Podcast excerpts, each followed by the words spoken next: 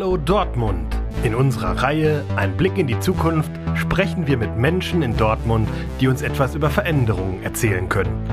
Uns interessiert, woher sie kommen und was sie gerade beschäftigt und vor allem, wie sie den Herausforderungen der Zukunft begegnen und den Fortschritt gestalten. Ein Blick in die Zukunft ist ein Format der Wirtschaftsförderung Dortmund.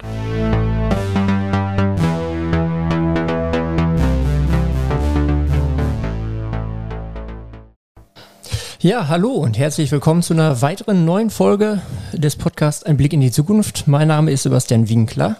Und wieder mit dabei auch der Oliver Walter. Und heute sind wir äh, im Junkyard in der Dortmunder Nordstadt beim Chris Broski. Das ist, ich nehme es mal vorweg, er arbeitet da, wo Leute Spaß haben und wo sie zumindest für einen halben Tag bestimmt auch manchmal Urlaub machen. Den Palm habe ich hier auch schon gesehen. Aber was hinter äh, dem, äh, was dahinter steckt, wird Chris Broski uns jetzt live erzählen, denn wir haben ihn heute hier. Äh, Chris, hi, herzlich willkommen erstmal hier beim Podcast. Schön, dass du dabei bist. Und ich starte mal direkt mit der Frage, stell dich einfach mal vor und sag mal, was ist denn jetzt der Junkyard? Was ist die Kernkompetenz? Was macht ihr hier eigentlich? Ja, hi, ähm, mein Name ist Chris Broski. Schön, dass ihr hier seid. Ähm, der Junkyard, das ist ein kulturelles Eventzentrum in der Dortmunder Nordstadt. Das ist äh, auf einem ehemaligen Schrottplatz im alten Thyssengelände entstanden, hier in der Nordstadt. Ja, und ähm, wir machen hauptsächlich Live-Musik, aber auch andere ähm, Sachen, Formate, Comedy, Lesungen und ähm, ja, Poetry Slams, aber unser, unser Schwerpunkt liegt auf der Musik, auf der Live-Musik auf jeden Fall, ja. Super cool. Jetzt kennt man äh, so Kulturzentren oder generell so die ganzen Spielorte sind ja irgendwie bekannt. Es hat immer irgendwie, finde ich, ich will noch nicht mal sagen glattgelutschten Stil, aber das hier ist nochmal ein bisschen was anderes. Man betritt wirklich einen Schrottplatz, alles ist bunt, alles ist selbst gemacht. Ähm, man erfährt auch, dass ihr relativ viel äh, in diese Richtung geht, Upcycling zu betreiben, also Dinge zu verwenden und zu verbauen, die auf diesem Schrottplatz tatsächlich noch gelegen haben.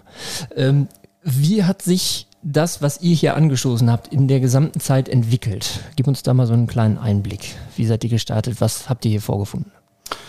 Ja, was haben wir hier vorgefunden? Vor allen Dingen jede Menge Müll, ähm, Autoreifen, die wir dann, ja, wie du gerade schon richtig gesagt hast, abgecycelt haben, aus denen wir dann Möbel gebaut haben ähm, und Waschbecken, Unterständer oder alles Mögliche, ähm, was irgendwie äh, gebraucht wurde. Wir haben äh, die alten Container benutzt, wir haben ähm, ja, die alten Bleche, die wir gefunden haben, benutzt, teilweise die Wracks, ähm, einfach auf die Container gestellt. Das hatte verschiedene Gründe. Auf, auf der einen Seite hat es natürlich äh, dieses äh, Flair authentisch konserviert, was immer da war, dadurch, dass wir wirklich diese ganzen Materialien verwendet haben. Ähm, und auf der anderen Seite, ähm, ja, war es auch irgendwo eine Möglichkeit, äh, das, das ohne großes finanzielle, finanziellen Background ähm, entstehen zu lassen. Und ähm, das war auf jeden Fall auch schon, schon ein Aspekt, der da mitgespielt hat. Ja. Chris, also hier äh, gibt es Live-Performances, das heißt, hier kommen Menschen hin, um Acts zu sehen, um ja, Menschen live zu erleben. Ähm, und da muss man jetzt unweigerlich sagen, äh, da habt ihr mit Sicherheit eine schwierige Zeit gehabt in den letzten Jahren, wie viele andere auch, denn äh, wir haben äh, komplizierte Zeiten, wir hatten die Corona-Pandemie, wo gerade der Kultursektor ähm, betroffen war. Ähm, was waren in den letzten Jahren oder überhaupt seit der Schaffung, ich glaube, euch gibt es seit 2016 jetzt hier. Richtig. Was waren die größten Hürden in der bisherigen Geschichte, wo du, wo du wirklich sagen würdest, boah, das war ähm, existenziell gefährdend oder hier mussten wir uns wirklich Mühe geben, dass das ganze Projekt leben bleibt? Naja, wenn du das so sagst, was waren die größten Hürden? Eigentlich ähm, haben wir täglich Herausforderungen seit dem ersten Tag. Ähm, die wechseln ähm, natürlich in ihrer Intensität und auch in ihrer Art und Weise, aber das äh, fing vom Anfang ähm, des, der, der Entstehung des Ganzen schon an. Ähm, wie kann man ähm, so ein Kulturzentrum privatwirtschaftlich, auch wirtschaftlich ähm, betreiben? Wie kann man ähm, ja, die Dinge anschaffen, die man dazu benötigt, um, um das erstmal ähm, ja, überhaupt auf, auf gesunde Beine zu stellen. Also dazu ist mit Sicherheit ein Part, ein ganz großer Vorteil des Geländes, ähm, dass es dann gekauft werden konnte. Das heißt, dass man es selbst betreibt. Das hat natürlich ähm, viele Möglichkeiten. Man muss nicht diese Absprachen treffen, ähm, die man vielleicht mit einem, ähm, ja, mit einem, mit einem Vermieter treffen müsste. Man kann relativ frei die richtigen Dinge tun, die man äh, braucht, um das Ganze ähm, so, so aufzustellen und zu bauen, ähm, wie man sich das vorstellt und wie es ähm, halt auch funktioniert am Ende. Ähm, und es hat natürlich auch den Vorteil, dass man sich die Miete leisten kann, dass die entsprechend dann ähm, auch nicht exorbitant steigt und man das Ganze langfristig angehen kann. Also das, das war auf jeden Fall einer der äh, Punkte. Ich möchte aber noch einmal äh, ergänzend fragen und ansetzen äh, bei dem Punkt äh, Pandemie ne, mhm. und, und, und was da raus äh, passiert ist. Und da einfach die Frage, man hört immer wieder, naja, Dortmund sei ganz gut, also die Dortmunder Clubszene sei ganz gut da durchgekommen und äh, mit einem blauen Auge davongekommen sozusagen. Mich würde es jetzt schon mal aus erster Hand interessieren, äh, mal ganz persönlich von dir gesagt, wie war es denn jetzt wirklich, ähm, Corona-Pandemie zu erleben in diesem Bereich? Ähm, du hast gerade gesagt, äh, gewisse Dinge hatten Vorteile, gewisse Rahmenbedingungen haben gestimmt, äh, aber insgesamt, was hat sich geändert gegenüber vorher vielleicht auch? Ja, also die Corona-Pandemie war natürlich erstmal ein großer Schock. Ähm, wir erinnern uns alle noch an die Momente, das Ganze kam irgendwo immer näher. Ähm, dann kam die Meldung und im einen Land ist es und dann ist es in Deutschland irgendwann angekommen und, und man hat irgendwie überlegt, okay, ähm, oh Gott, irgendwann hat man wirklich gedacht, äh, jetzt kann man das Ganze wirklich äh, ja, nicht, mehr, nicht mehr abwenden und es kam näher und dann war es auch halt irgendwann einfach mal da. Und ähm, dann hatten wir ja auch seinerzeit ähm, beschlossen, okay, wir wussten gar nicht, was ist Corona, wie, wie schlimm ist das, das war ein großes Mysterium. Wir haben dann auch einfach mal beschlossen, okay, wir stellen jetzt mal den Betrieb ein. Wir konnten das aus damaliger Sicht einfach nicht verantworten, äh, den, den Betrieb äh, aufrechtzuerhalten. Ähm, es gab ja auch keine Reglementierung. Ähm, es war alles irgendwie eine große Grauzone, ein großes äh, Unbekanntes für alle, ähm, für Behörden, für uns. Ähm, also keiner wusste so wirklich, ähm, was ist richtig, wie geht man da durch. Und ähm, dann war es schon ein großer Schock und ähm, man wusste erstmal gar nicht, wie geht es weiter. Wir haben angefangen mit, mit Spendenaktionen. Man, man, hat versucht, alle möglichen äh, Dinge irgendwie zu tun. Es ging mal äh, in Richtung diese ganzen Streaming-Aktivitäten, die man dann probiert hat. Also es ist ja eigentlich eine, man kann eigentlich eine eigene Corona-Geschichte schreiben. Was sind die Etappen gewesen? Wie hat sich das Ganze entwickelt? Wo sind wir jetzt? Und ähm, ganz großes Glück haben wir, ganz großes Glück haben wir dann ähm, natürlich am Ende gehabt ähm, durch die vielseitigen staatlichen Hilfen, die dann doch auch angekommen sind. Ohne die hätten wir es tatsächlich nicht geschafft. Ähm, und es gab ähm, ja dann auch noch diverse Förderprogramme ähm, darüber hinaus äh, für den Kultursektor, wo wir uns natürlich sehr gefreut haben über die Initiative Musik. Ähm, da haben wir dann ähm, ja Dinge anschaffen können, um halt während der Pandemie auch immerhin zumindest ein bisschen ja, Programme auf die Bühne stellen zu können. Ja. Also ähm, das, wie du es darstellst, ich denke mal, das ist für jeden da draußen irgendwie nachvollziehbar, äh, dass, dass es klar ist, dass Corona schon ein eigenes Buch wahrscheinlich wert ist. Ähm, jetzt hattest du gerade in deinen Ausführungen auch gesagt, natürlich haben wir auch versucht zu streamen, irgendwas zu machen. Und äh, wir sind jetzt ja vom Trend- und Innovationsscouting und Trends und Entwicklung finden ja tagtäglich statt und das hält immer an, das reißt nie ab. Jetzt bist du aus dieser Kulturszene. Ähm, Verändert sich das auch schon seit längerer Zeit oder ist es nur auf Corona zu begrenzen? Ja, also es gibt natürlich ähm, immer verschiedene Aspekte, ähm, die die Branche beeinflussen. Das äh, sind Sachen wie jetzt die Corona-Pandemie, das sind aber auch Trends ähm, aus der Musikindustrie, das sind aber auch äh, generelle Veränderungen im Ausgehverhalten, ähm, wogegen es früher viele kleinere Clubs gab, gibt es heute ähm, beispielsweise unheimlich viele Festivals äh, und große äh, Massenevents äh, im Open-Air-Bereich äh, in der Sommersaison, wie sich die Sachen verändern. Was das Streaming angeht, konkret ähm, auf die Frage, mh, hm, ich, ich, bin persönlich nicht unbedingt der größte Fan des Streamings, also es ist eine schöne Möglichkeit äh, gewesen, äh, den Leuten, die Bedarf haben, die was sehen wollten, auch die Sachen während der Pandemie mal nahe zu bringen. Allerdings kann das niemals eine Live-Veranstaltung ersetzen. Ähm, das ist einfach, ähm, ja nicht einfach nur äh, die Musik auf der Bühne, sondern es ist auch die Atmosphäre inmitten der Menschen. Das ist ähm, einfach, ja, das, das ganze Erlebnis, die Gerüche, das ist einfach nichts, äh, was ein Stream ersetzen kann. Deswegen ist eine Live-Veranstaltung einfach auch eine Live-Veranstaltung und äh, ja, Indem du das erzählst und ich hier gerade auf den Junkyard gucke, fühle ich mich direkt in diesen Moment reinversetzt. Ich würde jetzt hier gerne abends stehen bei einem Live-Act und dieses Gefühl äh, gerade miterleben. Wir sind also gerade in der Realität äh, und in der Realität stellen wir immer die sogenannte Fingerschnipsfrage und die kommt jetzt. Die Fingerschnipsfrage. Ja, wunderst dich, Chris. Wenn du jetzt mit dem Fingerschnips ein Problem in deinem Unternehmen ändern könntest, von jetzt auf gleich, welches wäre das? Irgendeine Herausforderung. Okay, ich würde mir auf jeden Fall wünschen, dass wir all die tollen Möglichkeiten wahrnehmen könnten, die wir jetzt haben, ähm, all die Veranstaltungen problemloser durchführen können. Wir haben auf jeden Fall massiven Personalmangel. Ähm, nicht im Bereich der sozialversicherungspflichtigen Kräfte. Ich sag mal, die konnten wir Gott sei Dank durch die Pandemie hinweg halten. Allerdings ähm, reicht es mittlerweile nicht mehr aus. Wir haben einen enormen Bedarf an Technikern. Wir haben jetzt nach der Pandemie nochmal vier weitere ähm, eingestellt, die hier äh, die Bands auf der Bühne abmischen, die das Licht drücken. Ähm, wir brauchen weiterhin in der Gastronomie Verstärkung. Das kann man auch nicht nur mit 450 Euro Kräften machen.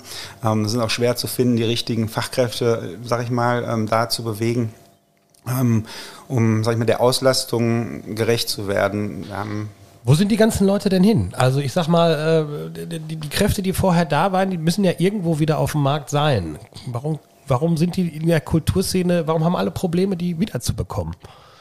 Ja, wir sind nicht unbedingt alle nur abgewandert. Es ist ja auch ein natürlicher Prozess. Also ich sag mal, so, ein, so ein Job an der Theke, den macht man dann in der Regel ja irgendwie für drei Jahre während des Studiums oder ähm, als Ergänzung zum Ausbildungsgehalt. Ähm, die Pandemie dauert jetzt auch einfach schon mal eine Zeit und da sind die dann einfach teilweise weg. Und andere haben sich eine Alternative gesucht, ähm, arbeiten jetzt vielleicht lieber in irgendeinem Supermarkt an der Kasse.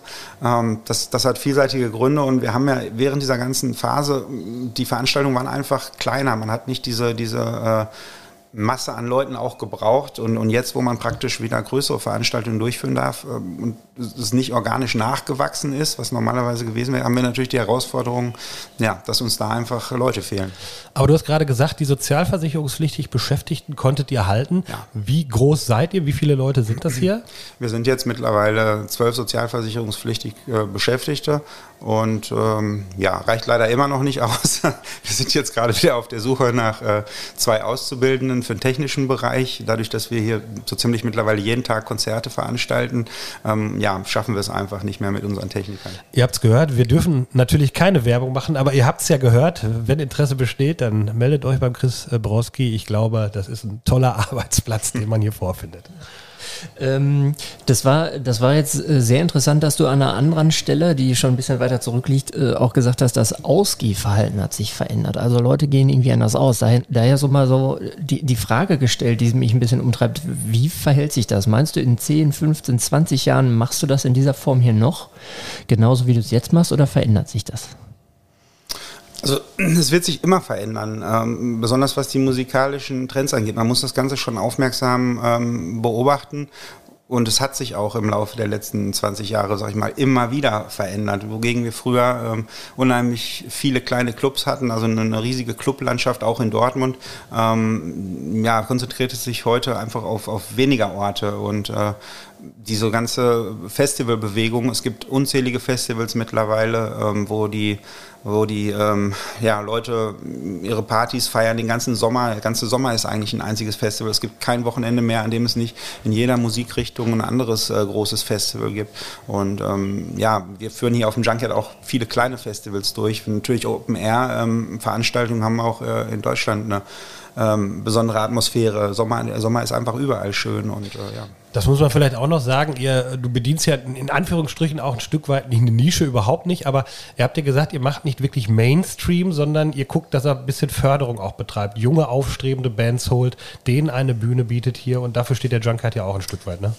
Ja, nicht nur ein Stück weit, sondern in erster Linie. Ähm, also wir versuchen möglichst vielen alternativen Musikrichtungen einen Raum zu bieten, eine Bühne zu bieten. Ähm, das, das halten wir für unheimlich wichtig. Ähm, und ich glaube, wir, wir schließen da eine Lücke, die einfach ja, willkommen oder sage ich mal äh, sehr positiv aufgenommen wurde. Und jetzt doch nochmal in die Zukunft äh, geguckt. Geschuldet der Tatsache, du hast es eigentlich vorhin ganz schön gesagt, die Leute wollen live äh, da sein und etwas erleben. Aber geschuldet der Tatsache, dass äh, viele Großkonzerne gerade über so Themen wie Metaversum sprechen, dass äh, viele auch große Künstler, Weltkünstler mittlerweile in Avataren auftreten, in Konzerten und dieses, diese, diese Welle Metaversum einfach auf uns zurollt und man sich vorstellen kann, kann man ja auch jetzt schon, dass man im Internet auf so Konzerte geht, wo sich Millionen Leute gleichzeitig treffen und sowas.